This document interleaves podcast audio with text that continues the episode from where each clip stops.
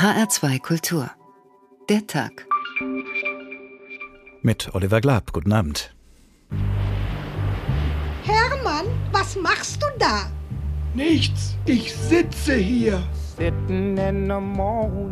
Mir gegenüber sitzt Professor Dr. Wernher von Braun. Ich bin äh, in Untertertia sitzen geblieben Nein. mit Mangel an Mathematik und Physik. Das ist aber nicht zu fassen. Ich würde vorschlagen, wir bleiben alle sitzen, alle bewegen sich nicht. Da hab ich keinen Bock, auf einer Holzbank zu Sie sitzen. bleiben da stehen oder soll er sich auch hinsetzen? Nicht mit mir. Ah ja, dann setzen Sie sich auch wieder hin. Dann äh, weiß ich auch, wo die Alpha-Tiere sitzen. Obwohl es so wie Sie da sitzen, glaube ich. Ah, gut, also.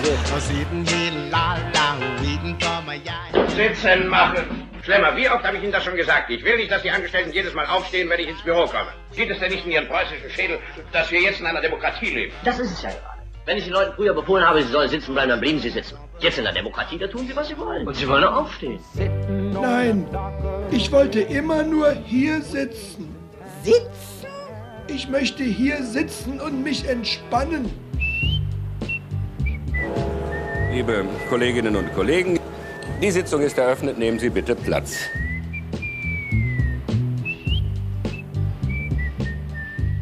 Ja, nehmen Sie Platz. Behalten Sie doch Platz. Bleiben Sie bitte sitzen. So klingt das höflich und respektvoll, aber nichtsdestoweniger gibt es Menschen, die es nicht gerne hören, dass sie sitzen bleiben sollen.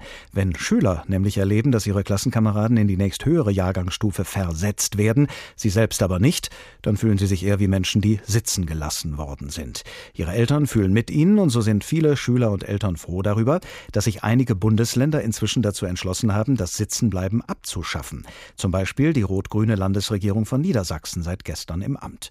Sitzenbleiben kostet zu viel. Zu viel Geld und zu viel Selbstachtung, lautet das Argument. Andere aber meinen, das Sitzenbleiben, das Wiederholen einer Klasse kann eine Chance sein, weil sich das Gelernte im zweiten Anlauf besser setzen könne. Sitzen, bleiben, lassen. So haben wir unseren Tag heute Abend genannt, weil wir herausfinden wollen, ob es für uns Menschen eigentlich besser ist, wenn wir sitzen bleiben oder wenn wir das Sitzen bleiben lassen. Und zwar nicht nur in der Schule, sondern überhaupt in unserem Leben, denn dafür lernen wir ja schließlich. Bleiben wir aber erstmal in der Schule. Das Sitzenbleiben dort stammt aus einer Zeit, in der Schüler jeden Alters in einem Klassenraum unterrichtet wurden. Und zwar so, dass die Anfänger hinten saßen. Sie durften nach vorne rücken, wenn sie beim Lernen genügend Fortschritte machten. Wenn aber nicht, dann blieben sie sitzen. Das Sitzenbleiben ist also damals wie heute ein sichtbares Zeichen dafür, dass die betreffenden Schüler noch nicht so weit sind, wie sie sein sollten. Aber was ist nun mit der aktuellen Diskussion über das Sitzenbleiben? Wofür ist sie ein Zeichen? Mit dieser Frage hat sich der Kollege Rainer Dachselt auseinandergesetzt. Jetzt sind sie wieder alle da, die fröhlichen Sitzenbleiber. Aus der Bildzeitung grinsen sie uns an. Der Kulturpapst, die Lottofee, der PR-Schluri, lauter Erfolgsnasen, die uns erzählen, ich bin sitzen geblieben und es hat mir nichts geschadet. Daran möchte man in einzelnen Fällen schon zweifeln, vor allem beim Stadtrat, der soldatisch stramm in Reserveuniform abgelichtet verkündet, Sitzen bleiben ist gewinnbringend für die Persönlichkeitsbildung. Zu meiner Schulzeit wurde ja eher ein diskriminierender Zusammenhang zwischen schwachen Schulleistungen und der Zeitsoldatenlaufbahn hergestellt, aber gut. Auf jeden Fall gehört es bei Promis offenbar zum guten Ton, ein ganz schlechter Schüler gewesen zu sein und das bei jeder Gelegenheit augenzwinkernd zu erzählen was sehr dafür spricht, das Sitzenbleiben abzuschaffen.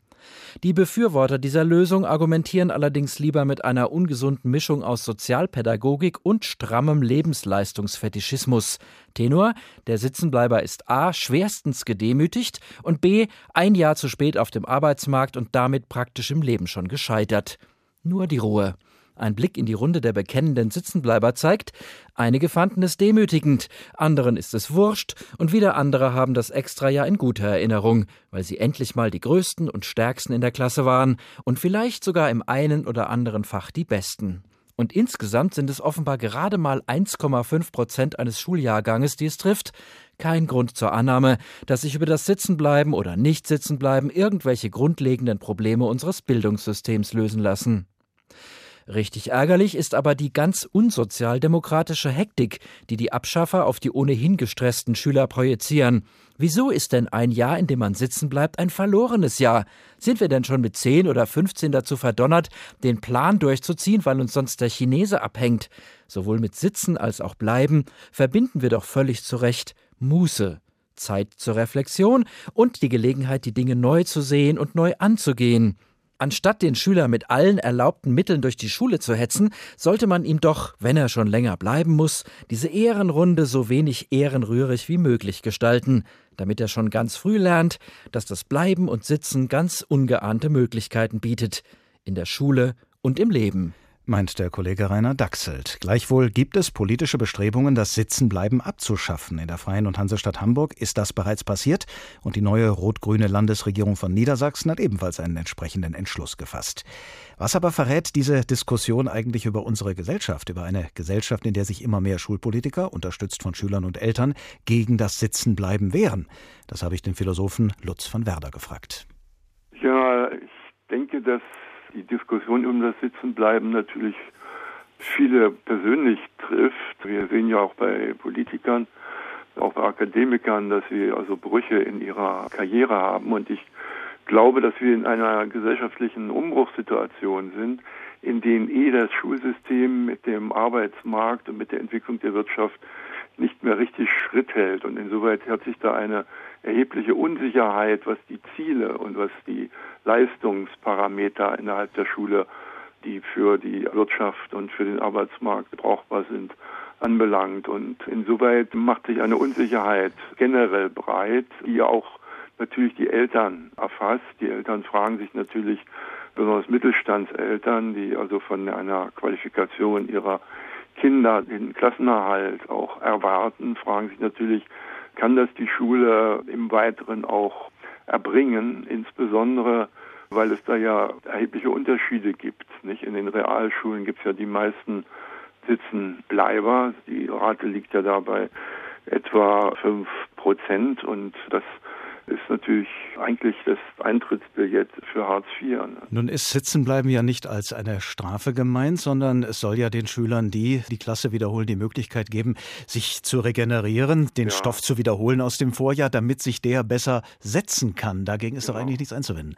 So ist die These, aber sie stimmt nicht, denn die Neurowissenschaft, auch die Psychoanalyse, verschiedene Disziplinen haben ja deutlich gemacht, dass man unter Angst, Stress und Druck nicht gut lernt und dass man gerade die heutigen Dimensionen des Lernens, nämlich das Lernen zu lernen, eher sozusagen in einer entspannten, in einer Leistungsstress gemilderten Atmosphäre entwickeln kann. Aber das wäre doch eher der Fall, wenn man die Klasse wiederholt, vertrauten Lernstoff bekommt, in einer anderen Umgebung ist, ja. dass man sich dann völlig entspannt wieder den Dingen zuwenden kann, als wenn man in derselben ja. Jahrgangsstufe weitermacht und dann ja immer mehr eigentlich unter Leistungsdruck und Stress gerät. Ja, also ich habe dazu zwei Dinge zu sagen.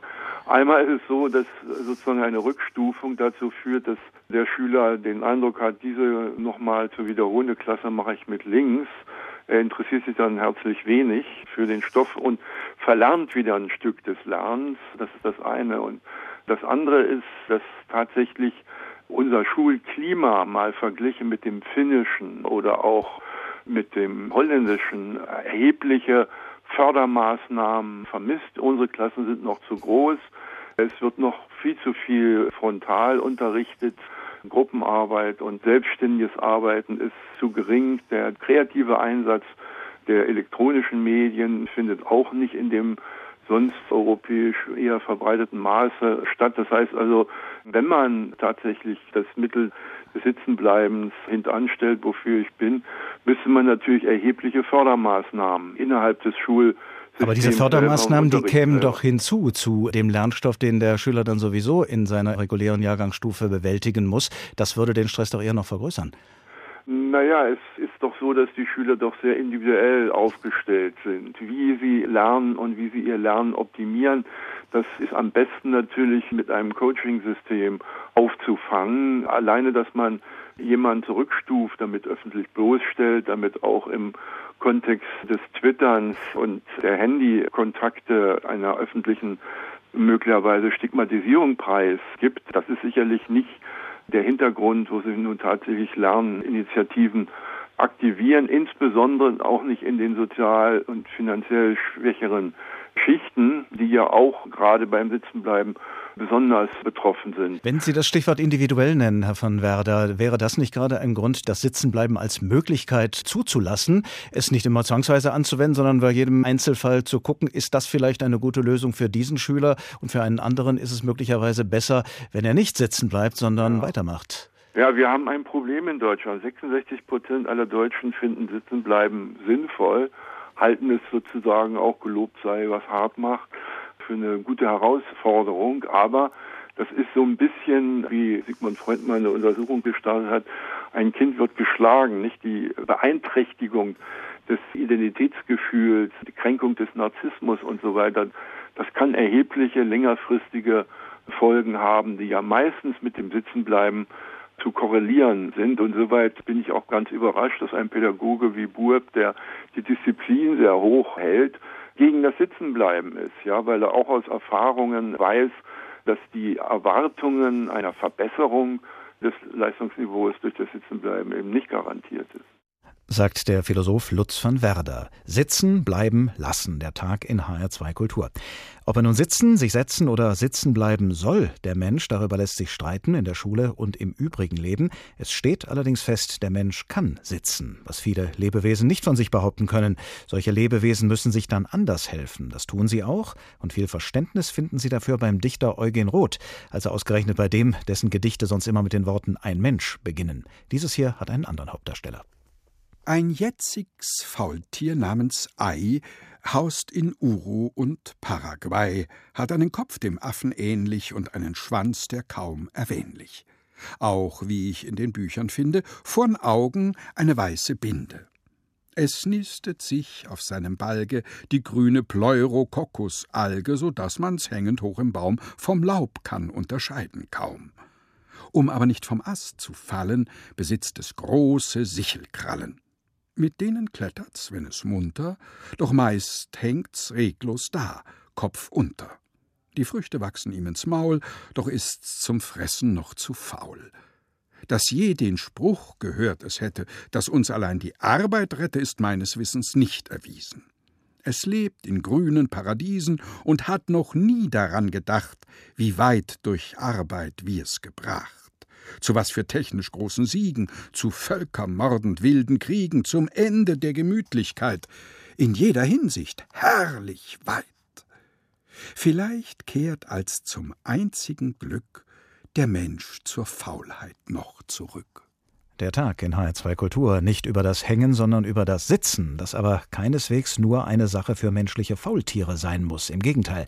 Nehmen wir zum Beispiel unsere Politiker. Die drängen sich geradezu nach Sitzen im Parlament, nach Sitzen am Kabinettstisch, nach Stühlen, auf denen sie so lange wie möglich sitzen bleiben wollen, aber eben mit dem Ziel, Sitzungen abzuhalten und auf und mit diesen Sitzungen durchzusetzen, was sie sich in den Kopf gesetzt haben. Das Bundeskabinett hat jeden Mittwoch eine Sitzung, der Bundestag sogar ganze Sitzungswochen und gerade im Koalitionsausschuss wird wird gesessen, was die Stühle halten. Sitzfleisch ist in der Politik keine Sünde wider den Heiligen Geist, wie Nietzsche sagt, sondern der Stoff, aus dem politisches Siegen und Überleben entsteht. Jens Borchers sitzt für uns in Berlin. So geht's immer los, das Sitzen im Bundestag. Politiker hört das Signal, strömt herbei und sitzt im Bundestag in Ausschüssen des Bundestages, bei Anhörungen, in Koalitionsverhandlungen, Kabinettssitzungen, Parteiversammlungen. Es wird enorm viel gesessen im politischen Berlin. Man sieht es vielen Politikern auch an, dass sie viel sitzen. Aber das nur nebenbei. Viel interessanter ist ja, wie die Grunddisziplin Sitzen politisch weiter eingesetzt werden kann. Ich bin immer dafür, sich an den Besten eines Faches zu wenden und der Altmeister der Disziplin Sitzen im Sinne von Aussitzen, das ist dieser Herr hier. Viele Jahre haben Sie mir vorgehalten, ich würde die Probleme aussitzen. Ich kann ja nur empfehlen, sitzen Sie auch intelligent aus. Helmut Kohl, der hat 16 Jahre lang als Kanzler Kräche, Krisen und Kungeleien ausgesessen, mal dumpf brütend, mal bräsig abwartend, mal brutal ignorant, aber unglaublich erfolgreich. Und der Altmeister hat hier einen sehr wesentlichen Hinweis gegeben. Sitzen Sie auch intelligent aus? Intelligent aussitzen. Das ist der Witz am politischen Sitz. Intelligent aussitzen muss es schon sein, sonst ergeht es Politikern so wie Christian Wulff. Der hatte mehr als zwei Monate lang versucht, seine Botschaften auf Anrufbeantworter, seine engen Kontakte zu geschäftsfähigen Menschen und seine zweifelhaften Urlaubsarrangements auszusitzen. Das war aber kein intelligentes Aussitzen, das war einfach nur Aussitzen, unterbrochen von Aussitzungspausen, in denen er sich wieder um Kopf und Kragen redete, dann erneut versuchte, die schlechte Phase auszusitzen, und am Ende musste er doch seinen Dienstsitz aufgeben. Beim Abschiedszapfenstreich vorm Schloss Bellevue mussten die Bundeswehrmusiker mit der Nationalhymne gegen Vuvuzelas und ein mächtiges Pfeifkonzert von Bürgern antreten. Aber schließlich war für Wulf nicht nur der Dienstsitz weg, obendrein wurde Wulf dann am Ende auch noch sitzen gelassen von Frau Bettina. Und das alles zusammen, das ist die Höchststrafe für unintelligentes Aussitzen. Dann gibt es Politiker, die versuchen, das Aussitzen einfach anders zu nennen. Gerhard Schröder nannte die Aussitzpolitik seiner rot-grünen Regierung anderthalb Jahre vor der nächsten anstehenden Bundestagswahl Politik der ruhigen Hand. Aber da machte ihm der schlaue Guido Westerwelle, ein Mann ohne viel Sitzfleisch, einen Strich durch die Rechnung. Er entlarvte Schröder vor dem ganzen, natürlich sitzenden Bundestag. Was Sie heute ruhige Hand nennen, das nannte man früher Aussitzen, meine Damen und Herren. Obwohl Westerwelle das so scharfsinnig erkannt und benannt hatte, half es ihm nichts. Er musste noch jahrelang auf den angeblich so harten Oppositionsbänken sitzen bleiben, ehe er mit Angela Merkel dann gemeinsam auf den weicheren Regierungssesseln Platz nehmen durfte. Nur um dann feststellen zu müssen, dass Merkel einfach sitzen blieb, als Westerwelle spätrömische Dekadenz in Deutschland diagnostizierte und damit viele von den Sitzen riss. Die einen fassungslos, die anderen begeistert, letztlich aber zum Nachteil der Sitzungsanteile von Westerwelle. Der musste wenig später dann einen seiner politischen Sitze aufgeben, den FDP-Vorsitz nämlich. Es bleibt also festzuhalten, Sitzen kann eine politische Waffe sein. Beim Aussitzen beispielsweise, sieht man bei Helmut Kohl. Beim Sitzfleisch haben, Beispiel Angela Merkel, die ist in Brüssel bei der Europäischen Union gefürchtet. Merkel kann bei Sitzungen so lange sitzen, dass die anderen Regierungschefs müde werden und dann genervt Kompromissen zustimmen, die sie eigentlich niemals hatten machen wollen. Es muss aber auch auf Gefahren des politischen Sitzens hingewiesen werden. Mancher Politiker meint, er könne einfach durch ausführliches Sitzenbleiben zum politischen Denkmal werden. Vorsicht, Vorsicht, mahnt wiederum der Altmeister der politischen Sitzkunst, Vorsicht beim Sitzen für die Denkmalerrichtung. Denn wenn das Denkmal eingeweiht ist und alle Ehrengäste sind verschwunden, dann kommen zuerst die Tauben, setzen sich auf den Kopf und dann kommen die Hunde. Was sie jeweils tun, ist bekannt. Also nicht zu lange sitzen bleiben. Jens Borchers, unser Mann in der Bundeshauptstadt, über Sitzen und Aussitzen in der Politik. Sitzen kann also mit Scheitern und mit Chancen zu tun haben, genau wie das Sitzenbleiben in der Schule, mit der wir ja unsere Sitzsendung begonnen haben. In der Politik kann Sitzen eine Waffe sein, eine, wenn man so will, passive Aktion, mit der man seine Gegner unter Druck setzen, auflaufen, leiden lassen kann. Und was in der Politik gilt, das gilt auch im Geschäftsleben, wobei die Meistersitzer der freien Wirtschaft womöglich in Asien sitzen. Nun weiß jeder, der schon mal Einkäufern und Verkäufern begegnet ist, dass die Einkäufer immer lässig zurückgelehnt sitzen, Verkäufer dagegen immer auf der Stuhlkante hocken. Ich habe also einen Manager, Michael Katzmark, Geschäftsführer der Deutschen Hongkong-Gesellschaft, gefragt, wie er denn seine Verhandlungspartner in Hongkong erlebt. Also eigentlich ganz anders. Es gibt auch einen großen Unterschied zwischen Einkäufern, die zum ersten Mal aus Europa nach Hongkong kommen oder nach China gehen oder die, die schon länger im Geschäft sind. Die, die schon länger im Geschäft sind, wissen natürlich auch, dass man eine ganz andere Körperhaltung haben sollte bei äh, Geschäftsverhandlungen. Das lässige Auftreten ist eine sehr europäische Vorgehensweise. Das ist in Asien ein bisschen anders. Äh, auch wenn Hongkong sehr relaxed ist in geschäftlichen Dingen, gibt es einfach auch ganz bestimmte Sachen, auf die man achtet. Und da sind die Hongkonger nicht sehr viel anders als auch die Deutschen. Man erwartet einen entsprechenden Auftritt als äh, Geschäftsperson, eine entsprechende Kleidung.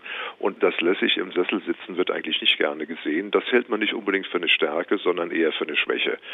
Also von daher sollte man sich schon befleißigen, bemüßigen, ein bisschen korrekt auf dem Stuhl zu sitzen. Das ist einfach das professionelle Verhalten, was erwartet wird. Wie lange muss man denn erfahrungsgemäß auf dem Stuhl sitzen, Sie und die Ihr Gegenüber, bis dann endlich ein Verhandlungsergebnis äh, zum Vorschein kommt, was Ihnen behagt? Das ist eine wirklich interessante Frage, weil auch das äh, diese, diese Frage sozusagen aufgeteilt werden kann auf zwei Bereiche, einmal auf Hongkong und einmal auf die Volksrepublik China.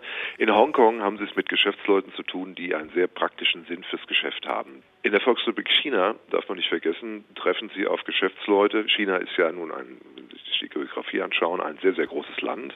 Da haben sie oftmals sehr traditionelle chinesische Kaufleute und äh, abhängig natürlich davon, wie groß die Volumina sind, über die sie sprechen. Je größer das Volumen ist, desto mehr Geduld brauchen sie. Und auch umso mehr Sitzfleisch dann tatsächlich im wörtlichen das Sinne? Das ist genau der Punkt, die Geduld und die Zeit. Chinesische Geschäftsleute haben in der Regel ein, ein sehr klares Verständnis, dass ein Geschäftsmann aus Europa nur sehr wenig Zeit hat, wenn er nach China kommt. Also ist doch nichts besser, um einen Preis zu beeinflussen, dass man den einfach ein bisschen schmoren lässt. Die längste mir bekannte Zeit, die Geschäftsleute sich gegenübergesessen haben, die fand ich ausgesprochen beeindruckend. Ich konnte es mir nicht vorstellen, ich habe es nicht selbst erlebt, aber der, die betreffende Person, äh, die dabei war, hat es mir erzählt. Das waren 24 Stunden. 24 Stunden sitzen sich zwei Geschäftspartner gegenüber. Auf der chinesischen Seite haben sie vielleicht sechs, sieben, acht äh, Herren, von denen sie manchmal nicht so genau wissen, was ist die Position in der Hierarchie des Unternehmens. Und auf der Seite der Europäer sind sie vielleicht mit drei Anwälten vertreten, wenn es eine größere Sache ist, und vielleicht noch zwei Einkäufern oder Verkäufern. Und dann sitzt man sich gegenüber und die Gespräche laufen dann über sehr, sehr lange Zeiträume. Und da ist es auch nicht opportun aufzustehen und was zu essen, weil das dann unter Umständen einen strategischen Nachteil bringen kann. Das wird dann gerne auch schon mal als Schwäche oder als Aufgabe gedeutet, was zunächst keinen großen Einfluss auf das geschäftliche Geschehen haben wird, aber gegen Ende wenn es dann kritisch ist und zum Schwur kommt und man Verträge abschließt, ist es ein Punkt, mit dem Chinesen noch sehr gut arbeiten können. Also man versucht dann wirklich über einen sehr langen Zeitraum den europäischen Geschäftspartner dazu zu bringen, weil man eben weiß, sie sind alle so ein bisschen heißblütiger und die können auch nicht länger, weil das Flugzeug ja geht, dazu zu bringen, dass er einfach die Bedingungen, die man dann seinerseits vorbringt, akzeptiert, weil er einfach muss. Und das ist eine Strategie, die wirklich toll ist, einfach mit Zeit zu arbeiten. Mit Als Sie das erste Mal äh, so etwas erlebt haben und vielleicht noch nicht so erfahren war, mit diesem chinesischen Gebaren Geschäftsverhandlungen zu führen, wie gut sind Sie damit zurechtgekommen spontan?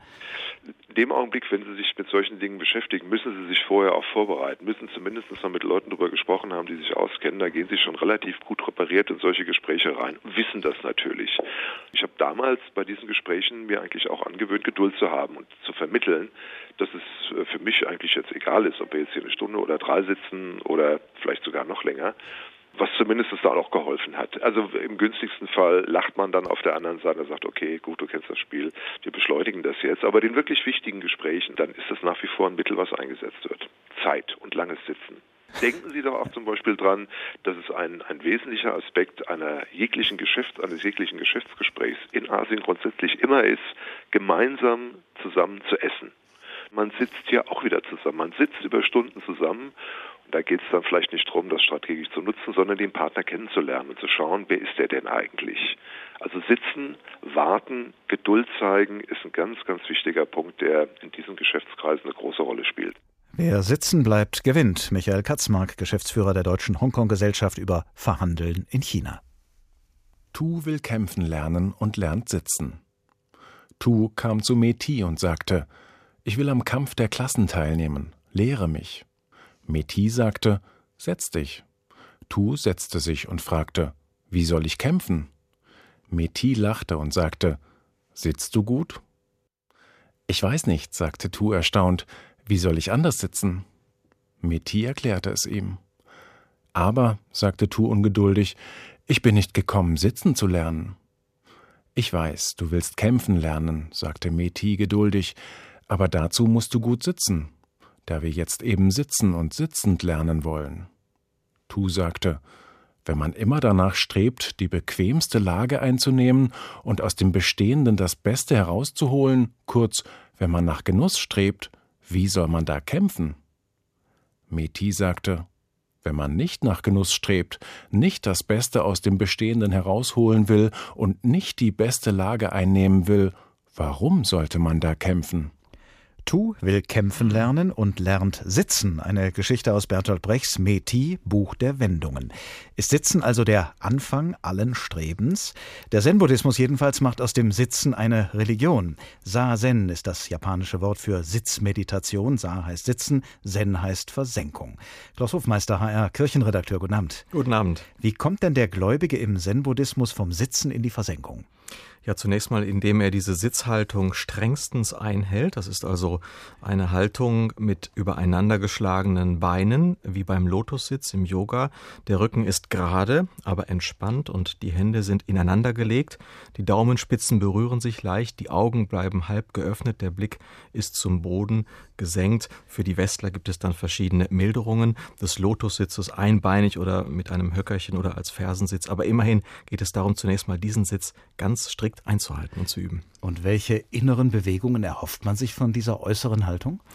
Also diese Einhaltung, diese unbedingt korrekte Einhaltung Sitz, äh, des Sitzes zusammen mit dem Atem soll psychosomatische Energien bündeln und soll helfen, auf einer weiteren Stufe dieses Weges eine nicht an Gedanken oder Vorstellungen gebundene Wachheit zu erreichen. Und das Ziel ist es, jenseits von begrifflichen und emotional gefärbten Projektionen die Einsicht in die Wirklichkeit, wie sie ist, zu erlangen. Also jenseits der Dualitäten unseres rationalen Denkens, unseres rationalen Bewusstseins, das Erleben aller Phänomene der Welt in ihrer Einheit. Und das wird als tiefstes Glück beschrieben. Die Zen-Lehrer sagen, Sitzen in der Praxis des Sazen öffnet dem Bewusstsein das Wesen der Wirklichkeit Wirklichkeit jenseits der Zeit, jenseits von Leben und Sterben, mitten aus dem gegenwärtigen Augenblick heraus. Nun kommt man aber bestimmt nur dann so weit, wenn man sich nicht ablenken lässt, zum Beispiel durch eine möglicherweise unbequeme Haltung. Vielen Menschen, gerade in unserem Kulturkreis, fällt es ja schwer, lange so bewegungslos zu bleiben und das auch noch in einer Haltung, die eben vielen unbequem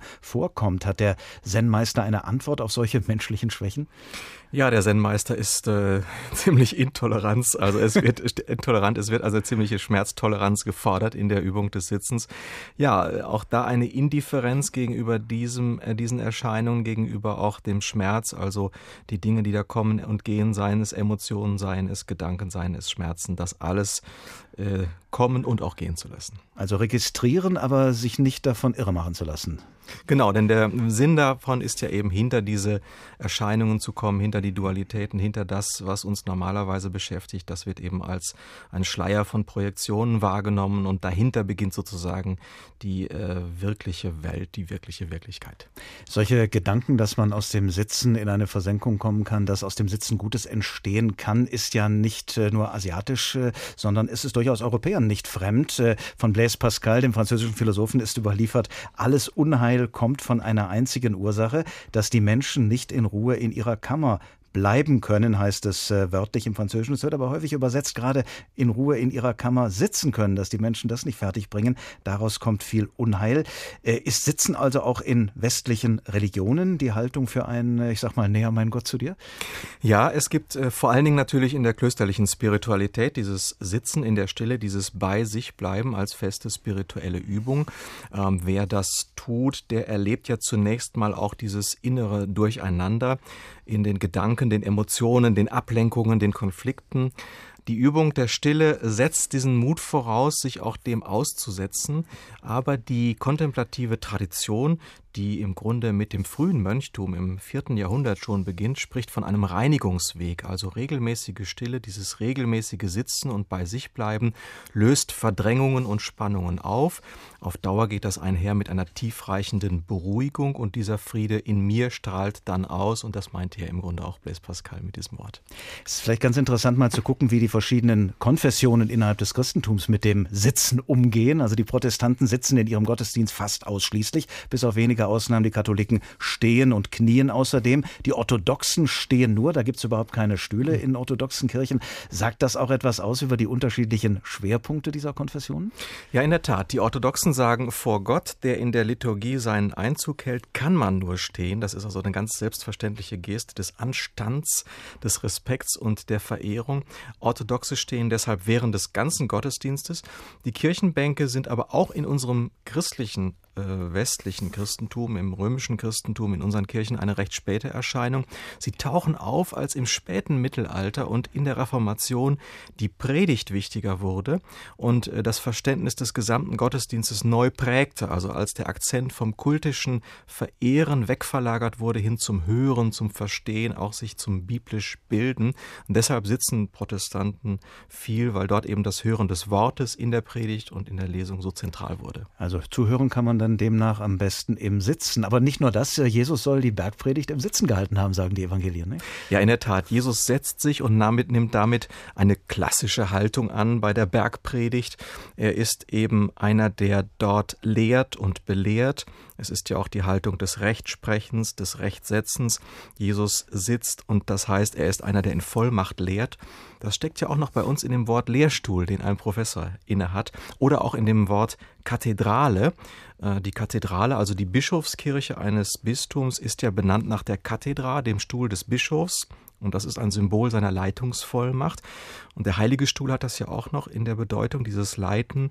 Und Im Moment gehen wir auf die Sedis Vakanz zu, mhm. also auf die Lehre dieses Stuhls. Wo keiner ähm, drauf sitzt. Wo keiner ja. drauf sitzt, genau. Und auch im Beichtstuhl äh, steckt noch diese rechtsprechende Dimension. Der Priester sitzt dort also selbstverständlich im Sitzen wird die Lossprechung ausgeführt und natürlich ganz zum Schluss auch das jüngste Gericht. Auch das ist eine Sitzszenerie, eine Thronszenerie. Meist befindet sich dann mittig oben der thronende Christus, daneben die Apostel und die Heiligen. Also auch im Endgericht geht es nicht ohne einen Richterstuhl und damit ohne das Sitzen.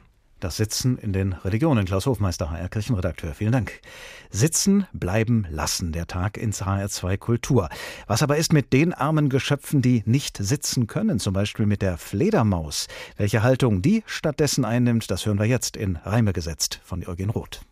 Dass wir verwandt mit Schaf und Rind, sieht auch der Laie, der nicht blind, weil man mit gutem Grunde meist einander Schaf und Rindvieh heißt hingegen sich viel weniger leicht mit einer Fledermaus vergleicht. Der Fachmann aber nimmt's genau. Er prüft den ganzen Körperbau und weniger Schwanz und Rüssel. Nein, ein nicht vorhandenes Schlüsselbein, ein Vorder- oder Hinterzahn. Auf sowas kommt's dem Forscher an. Der Flughund wie die Fledermaus, sie schauen wie Regenschirme aus, wenn der Vergleich auch ziemlich hinkt. Die Fledermaus hängt, eingeklinkt, tagsüber dicht in ihren Häuten. Doch kaum, dass sie zur Vesper läuten, klingt sie sich aus, fängt sich im Sturz und flattert, wenn auch wirr und kurz. Kann sie die Augen auch nicht schärfen, ist doch die Flughaut so voll Nerven und ihr Gehör so wunderfein, dass sie geschickt fliegt, insgeheim sogar durch ein Gewirr von Fädchen. Dass sie ins Haar flög, Frauen und Mädchen, ist falsch, und ganz zu Unrecht hasst man unseren kleinen Abendgast. Hängen statt sitzen, die Methode der Fledermaus beschrieben von Eugen Roth. Aber wir Menschen sitzen dann doch lieber, als dass wir hängen und sind dabei nicht unbedingt weniger kunstvoll als die Fledermaus. Einen ganzen Tag, jedenfalls die gleichnamige Sendung der Tag, die Sie gerade hören, widmen wir heute dem Sitzen. Und da wird es nun höchste Zeit, uns näher anzuschauen, worauf wir eigentlich sitzen. In den allermeisten Fällen ist das ein Stuhl. Und wie kunstvoll ein solcher Stuhl, nein, nicht daherkommt, aber eben dastehen kann, das schildert uns jetzt Rudolf Schmitz. Wir wollen lebenslänglich Stühle flechten, sagt Merit Oppenheim in einem ihrer surrealistischen Gedichte. Das klingt ein bisschen wie Strafkolonie, aber auch wie das Paradies. Als seien die Künstler von Stühlen besessen, als könnten sie ihnen nicht entgehen. Sie selbst hat einen Stuhl entworfen mit einer roten Samtzunge als Rückenpolsterung, die sich vergeblich müht, das Lebkuchen-Sitzkissen zu schlecken. Lebkuchenlüstling heißt dieser autoerotische Stuhl, vielleicht auch eine Metapher für das libidinöse Besetzen jenes Körpers, der sich darauf niederlässt. Der leere Stuhl ist die zu erfüllende, zu besetzende Form, der Stellvertreter des Menschen, das still bis theatralische Zeichen der Abwesenheit. Die Fluxus-Performances der 1960er Jahre sind ohne Stuhl nicht zu denken. Aufstehen, Rolle spielen, setzen. Die Szenenanweisung des Banalen. Yoko Ono lässt drei Stühle performen. Striptease for Three. Der Vorhang geht auf, da stehen drei leere Stühle und das war's. Die Fantasie erledigt den Rest. Der Fettstuhl von Joseph Beuys mit dem Fettkeil auf der Sitzfläche ist die nächste Stufe in der künstlerischen Evolution des Sitzmöbels. Es wird zum Symbol der gespeicherten Energie, zum Sockel der Urmaterie, zum Sitz der künstlerischen Essenz. Der Amerikaner Andy Warhol dagegen versteht den Stuhl als Endstation, als finale Folter, als düsteres Instrument der letalen Strafe. Seine Siebdrucke von elektrischen Stühlen sind das treffende Signum einer gewalttätigen Nation, die den Stuhl nicht als Symbol des Lebens und der Gastlichkeit versteht, sondern des Todes und der Auslöschung. Doch der Stuhl kann auch in den Himmel schießen und zum Zeichen übermütiger Mobilität werden. Zumindest wenn er in die Finger des Schweizer Künstlers Roman Siegner gerät, der gerne einmal Feuerwerksraketen an seine vier Beine bindet und ihn dann in den Raum katapultiert. Marina Abramowitsch dagegen setzt eher auf die innerpsychische Zündung. Zu ihrer dreimonatigen Performance im New Yorker Museum of Modern Art brauchte sie nur einen Tisch und zwei Stühle. Auf dem einen saß sie, acht Stunden lang, ohne sich fortzurühren, auf dem anderen konnten sich Besucher niederlassen. Blickbegegnungen, Intensität, archaische Momente der Kommunikation. Der Künstler ist anwesend. Mehr brauchte es nicht, um all die Mechanismen in Gang zu setzen, welche die Kunst zum Inbegriff des gelebten und nicht gelebten Lebens machen. Der Stuhl ein Befindlichkeitsmöbel. Wer hätte das besser verstanden als der Österreicher Franz West? Seine Stühle, Sessel liegen, meist aus Armierungseisen zusammengeschweißt, mit bunten Stoffen oder Teppichen überzogen, sind unnachahmliche Entspannungskunst. Sie bringen den Betrachter in bequeme Lage und Position, sie verscheuchen das Erhabene, sie machen den Dialog oder auch das einsame Brüten vor Bildern und Skulpturen zur eigentlichen Kunst. Psychologisches Testbild, Offenbarungsmöbel, die Freudsche Couch lässt grüßen. Zarter Wink dieser Möblierungskunst, wie kriegen wir etwas, auf das wir stehen, wieder in unseren Besitz? Ganz einfach. Wir sitzen es aus, wir legen uns damit an, wir setzen uns auseinander und dann merken wir, das setzt sich fest, das haut uns vom Stuhl, das sitzt einfach. Rudolf Schmitz über den Stuhl in der Kunst und damit auch in unserem Leben. Der Stuhl, auf dem sitzen gebliebene Schüler ebenso sitzen können wie Politiker und Geschäftsleute, religiöse und künstlerische Menschen. Dieser Stuhl steht allerdings erst am jüngsten Punkt einer langen Entwicklung, die man durchaus eine Kulturgeschichte des Sitzens nennen könnte. Eben diese Kulturgeschichte des Sitzens hat der Kulturwissenschaftler Hajo Eickhoff erforscht und in mehreren Büchern und Aufsätzen geschildert. Guten Abend, Herr Eickhoff. Guten Abend, Herr Glab. Wann beginnt denn die Menschheitsgeschichte damit, auch eine Kulturgeschichte des Sitzens zu werden? Ja, das beginnt ungefähr vor 10.000 Jahren in, de, in, dem Bereich, der, in dem heute der Irak liegt, also zwischen den beiden Flüssen Euphrat und Tigris, also in äh, Mesopotamien. Das heißt, vorher sind die Menschen äh, nur gestanden und herumgelaufen und haben sich nicht gesetzt? Man sagt ja, dass der Mensch ungefähr vier Millionen Jahre alt ist und in dieser in diesen vier Millionen Jahren ist er umhergezogen und hat weder Häuser entwickelt, noch sich an einem Ort für länger, längere Zeit aufgehalten. Er ist den Tieren gefolgt oder der, den Jahreszeiten, um sich zu ernähren. Und als er sesshaft wurde, dann äh, musste er dementsprechend automatisch sich auch setzen und sitzen anschließend. Ja, nicht der Mensch, sondern der, der Stuhl beginnt seine Karriere ja als Thron. Das heißt, es darf in einer Gemeinschaft nur einer sitzen. Es wird einer ausgewählt, der, wenn sie sesshaft, wenn die Stämme sesshaft werden, ähm, sich setzen darf. Und er ist sozusagen das Symbol dieser, dieses Stammes, ein Bild dieses Stammes, auch ein Bild der Macht. Warum ist Sitzen ein Ausdruck und ein Bild von Macht ausgerechnet? Ja, das ist äh, natürlich auf der einen Seite etwas Ungewöhnliches. Für uns ist das ja heute nichts Besonderes. Wir sehen das ja alle überall. Stehen, Stühle stehen in unserer Gesellschaft überall herum. Früher gab es eben keine Stühle, sondern eben nur für den einen ähm, Mächtigen den Thron. Der Grund liegt darin, dass wir irrtümlicherweise immer annehmen, der, der König oder die Herrscher, das wären die Mächtigen. Aber die Grundlage ihrer, ihrer Macht ist immer ein Opfer. Und das Sitzen auf Stühlen oder das Thronen ursprünglich ist ein Opfer gewesen für eine Gemeinschaft. Aber wer geopfert wird, der ist ja gerade der ohnmächtigste von allen, ne? Das ist er im Grunde genommen. Und die Macht, auch das gilt genauso gut für heute, wenn Sie an die Politiker denken. Also die Macht gründet sich immer auf einer Ohnmacht. Inwiefern? Ja, Sie müssen äh, bedenken, früher war es so, dass Menschen, um die Götter zu besänftigen, ähm, einen Opferstein hatten und da wurde von Zeit zu Zeit immer ein Mensch geopfert. Das war jetzt kein, kein, äh, kein Sklave oder, sondern es war ein ausgewählter, herausragender Mensch.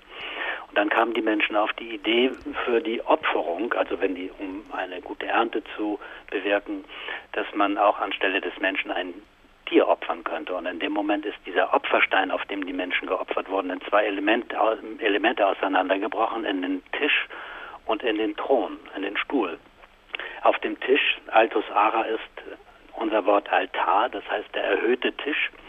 Auf dem wurde fortan das Tier geopfert und der Stuhl war dann das menschliche Opfer. Der König wurde jetzt nicht getötet, sondern sein Opfer lag im Festgehaltensein auf dem Thron. Heute dürfen wir alle auf äh, Thronen sitzen, die nicht ganz so elegant aussehen wie richtige Throne, aber es sind eben Stühle. Wie kam es dazu, dass das Sitzen von einem Privileg weniger dann doch plötzlich zu einer Tätigkeit geworden ist, ja, der fast alle nachgehen? Ja, die Geschichte des Sitzens ist ein interessantes Beispiel für die Geschichte der Demokratisierung, und zwar der Demokratisierung einer Körperhaltung. Zuerst ist es der eine, der gesetzt wird. Er wird gewaltsam gesetzt. Also man durfte mit dem König ziemlich äh, rüde umgehen. Also am, Abend vor der Inthronisation durfte man mit ihm machen, was man wollte. Man durfte seine seine Wut, die man auf ihn hatte, weil er dann später mit Macht ausgestattet wurde, die durfte man an ihm auslassen. Ja, und erst ist es der eine, der sitzt, dann erobern sich die anderen Gesellschaftsschichten ähm, das Sitzen. Da ist als erstes im Rahmen der christlichen Religion der Papst, das sind die Bischöfe. Und dann erweitert sich das Sitzen relativ schnell durch die Klöster, nämlich die Mönche ähm, erobern sich auch das Sitzen im Chor, das Chorgestühl entwickeln sie.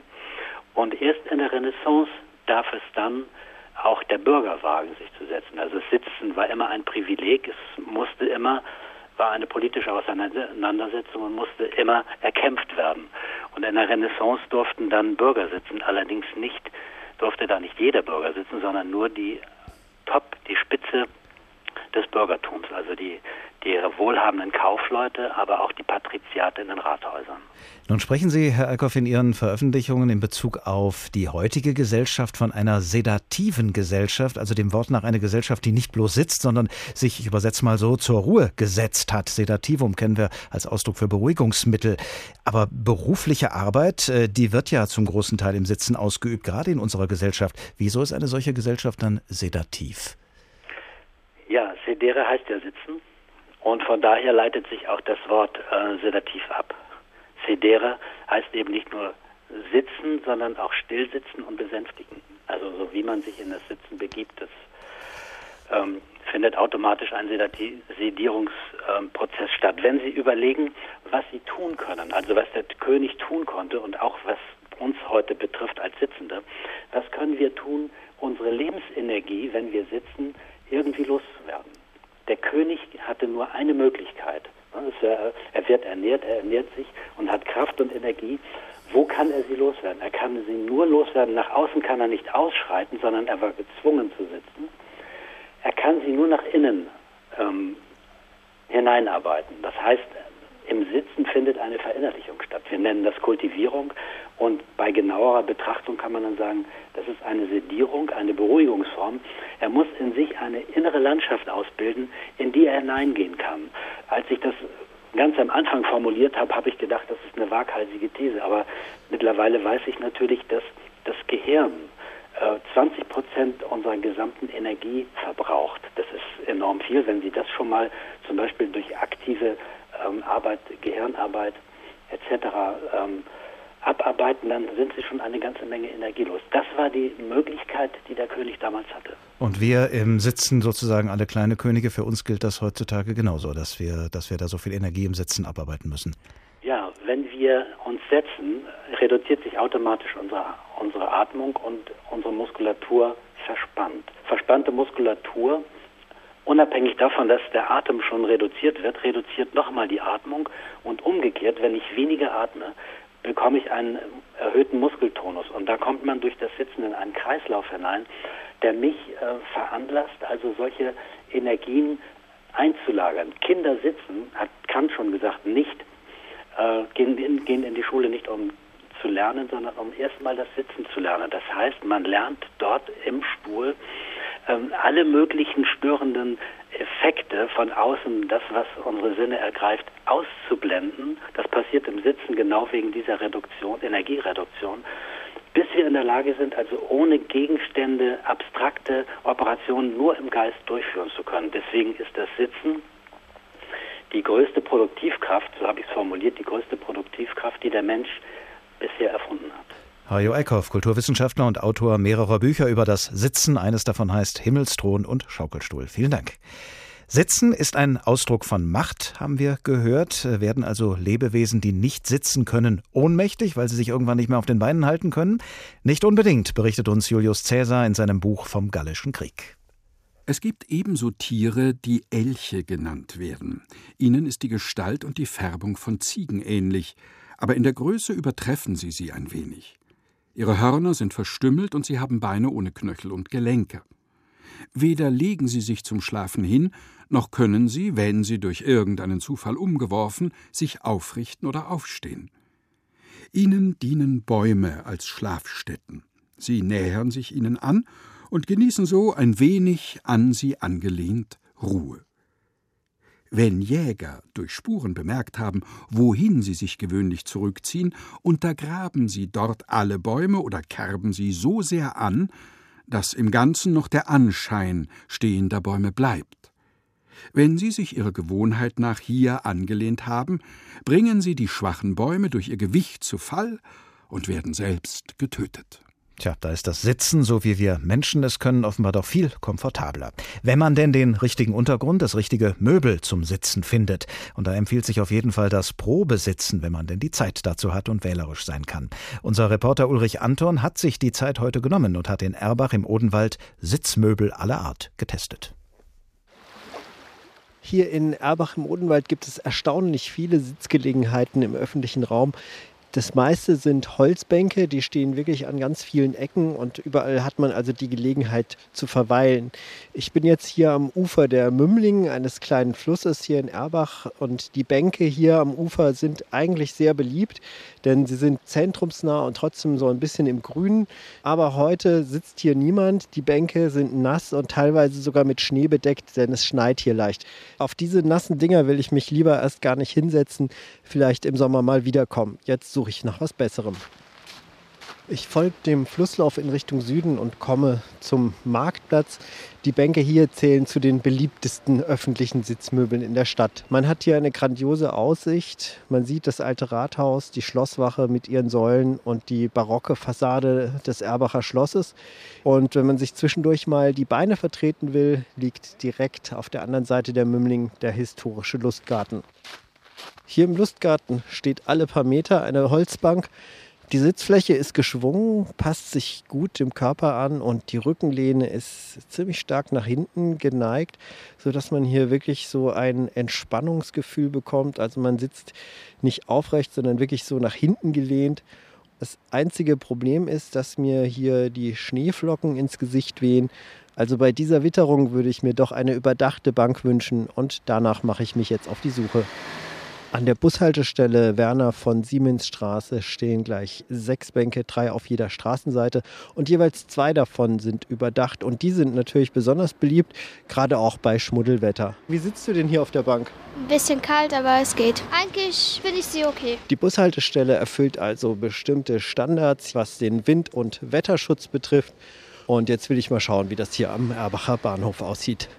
Herzstück ist eine denkmalgeschützte alte Güterhalle, die saniert wurde und in der sich jetzt Toiletten und ein Bistro befinden. Rund um die Halle stehen Holzbänke. Auf manchen dieser Bänke hier vor dem Bahnhof liegt jetzt Schnee, aber an der Seite der Halle sind auch welche überdacht. Dort halten auch die Busse und die werde ich jetzt mal testen. Die Bank hier an der Seite der Güterhalle am Busbahnhof ist geschätzte 10 Meter lang, komplett aus Holzleisten, leicht gelblich. Die Sitzfläche ist an der Vorderkante geschwungen nach unten und die Rückenlehne ist mit geschätzten 80 cm, also ungewöhnlich hoch. Es ist überdacht, die Bank ist sauber, man kann sich hier bequem anlehnen. Mein Fazit, die Sitzgelegenheiten hier in Erbach erfüllen auch im Winter bei Schneewetter die Mindestanforderungen. Also man kann hier ganz gut auf Bus und Bahn warten. Ansonsten gibt es hier viele nette Plätze mit interessanten Ansichten, die man bei besserem Wetter noch viel mehr genießen kann. Sitzen und genießen, das kann, aber das muss nicht immer Hand in Hand gehen. Jeder, der schon mal gesessen hat, weiß, dass Sitzen bequem, aber auch unbequem sein kann. Beim Sitzenbleiben in der Schule ist da die richtige Einstellung gefragt, in Politik und Wirtschaft das Sitzfleisch und das Durchsetzungsvermögen und in der Religion die innere und äußere meditative Haltung. Aus all diesen verschiedenen speziellen Lebensbereichen kommen wir jetzt zurück zur Natur, zum Menschen selbst und zu seiner Eigenschaft, sitzen zu können. Günter Vogel befasst sich als Humanbiologe mit dem Menschen als Lebewesen. Guten Abend. Abend. Guten Abend. Ist der Mensch von seinem Wesen her also nicht nur ein Homo politicus, nicht nur ein Homo sapiens, sondern auch ein Homo sedens? Aber selbstverständlich. Der Mensch kann nicht nur sitzen, sondern er muss eigentlich sitzen. Es gehört mit zum menschlichen Selbstverständnis. Es gibt drei Lagen. Das eine ist das Ruhen, also die vertikale, äh, die horizontale Lage. Das andere ist das Stehen oder sich bewegen. Und dazwischen ist die relative einfache äh, Ruhelage, ist eben das Sitzen. Der Mensch ist von Natur aus auch ein Sitzer. Das sehen wir ganz eindeutig, auch wenn wir bei den nächsten Verwandten, bei den, äh, bei den Menschenaffen nachschauen. Alle diese Tiere sitzen oder kauern auch. Sie haben also eine ganz ähnliche Lage. So ist auch den Menschen dieses Sitzvermögen in die Wiege gelegt. Er kann und er muss sitzen. Menschen, die gerade eine Hüftoperation hinter sich haben, die dürfen ja erstmal eine ganze Weile nicht sitzen. Sie haben es dann sehr schwer, äh, vom Liegen zum Stehen einen guten Übergang äh, hinzubekommen. Kann man tatsächlich so weit gehen, ohne Sitzen geht es nicht, Mensch zu sein? Äh, nun, das ist vielleicht übertrieben eine gewisse Kompensation gibt es ja auch. Es gibt Menschen, die also äh, überhaupt nicht sitzen können durch schwere Krankheiten und die dennoch äh, kompensatorisch über geistige Fähigkeiten dies ein wenig äh, äh ausgleichen können. Es muss aber grundsätzlich gesagt werden, dass nicht sitzen können in bestimmten Stadien, wie eben bei der äh, Hüftoperation, die Sie genannt haben, äh, da ist es ja nur ein Übergangsstadium und ein solcher Mensch ist froh, wenn er wieder ruhend sitzen kann und dann natürlich auch gehen. Gleichwohl gibt es ja viele, die sagen, Sitzen hat auch, äh, wie man so schön sagt, Risiken und Nebenwirkungen, die also nicht förderlich sind für den Menschen. Äh, wie wirkt sich das negativ aus, wenn man sitzt? Ja, das ist ganz klar. Ähm, in übertriebener Weise hat man in den letzten Jahren immer wieder gehört, Sitzen ist eine, äh, ja, also eine moderne westeuropäische Erfindung. Äh, dem kann ich nicht zustimmen. Sitzen ist urmenschlich. Aber, und das ist es, das stille, starre und lange unbewegliche Sitzen, das ist in hohem Maße verderblich. Und nicht nur, wie, wie lange wir sitzen, sondern ich denke auch, worauf und wie wir sitzen, spielt da sicherlich eine Rolle. Äh, ich erinnere mich an diesen Münchhausen-Film, der zu dem Erich Kästner das Drehbuch geschrieben hat mit Hans Albers. Da lässt er einen Sultan sagen, ihr hockt auf Stühlen wie steife Puppen, wir sitzen der Erde näher. Welche Art des Sitzens ist denn gesünder für den Menschen? Ja, äh, das können wir so gar nicht äh, prinzipiell nennen, sondern wir müssen äh, Folgendes festhalten. Auch auf einem schlechten Stuhl oder Hocker kann man gut sitzen, wenn man weiß, was man tut. Man muss seine äh, Sitzgewohnheiten äh, prüfen können. Man muss seine Wirbelsäule spüren können und auf einem guten sogenannten ergonomischen Stuhl ist nicht automatisch gutes Sitzen schon programmiert. Auch da kann man schlecht sitzen und kann man auch unbeweglich und starr sitzen. Sitzen hat also immer etwas damit zu tun, dass wir äh, in übertriebener Weise ist einmal gesagt worden, das beste Sitzen ist das nächste. Das soll also heißen, die nächste Stellung, egal ob wir die Beine übereinander schlagen, ob wir aufstehen, ob wir versuchen auch zu knien, ob wir die Beine hochstellen oder was wir sonst tun, Bewegung im Sitzen, das ist das Notwendige, was wir tun müssen, um unser sogenanntes Sitzelend ein wenig zu mindern. Sagt der Humanbiologe Günter Vogel. Vielen Dank. Sitzen ja, aber richtig und nicht nur sitzen, sondern auch mal aufstehen, sich hinlegen, knien oder laufen. Alles das tut uns gut und zwar genau in dieser Kombination. Das ist das Fazit am Ende dieses Tages, der mit dem Sitzenbleiben in der Schule begonnen hat. Dieser Stuhl, auf dem ich sitze, wird jetzt zum Hocker, zum Barhocker für die Hörbar, die nach den Nachrichten kommt. Ich stehe jetzt auf. Mein Name ist Oliver Glab und ich wünsche Ihnen noch einen guten Abend.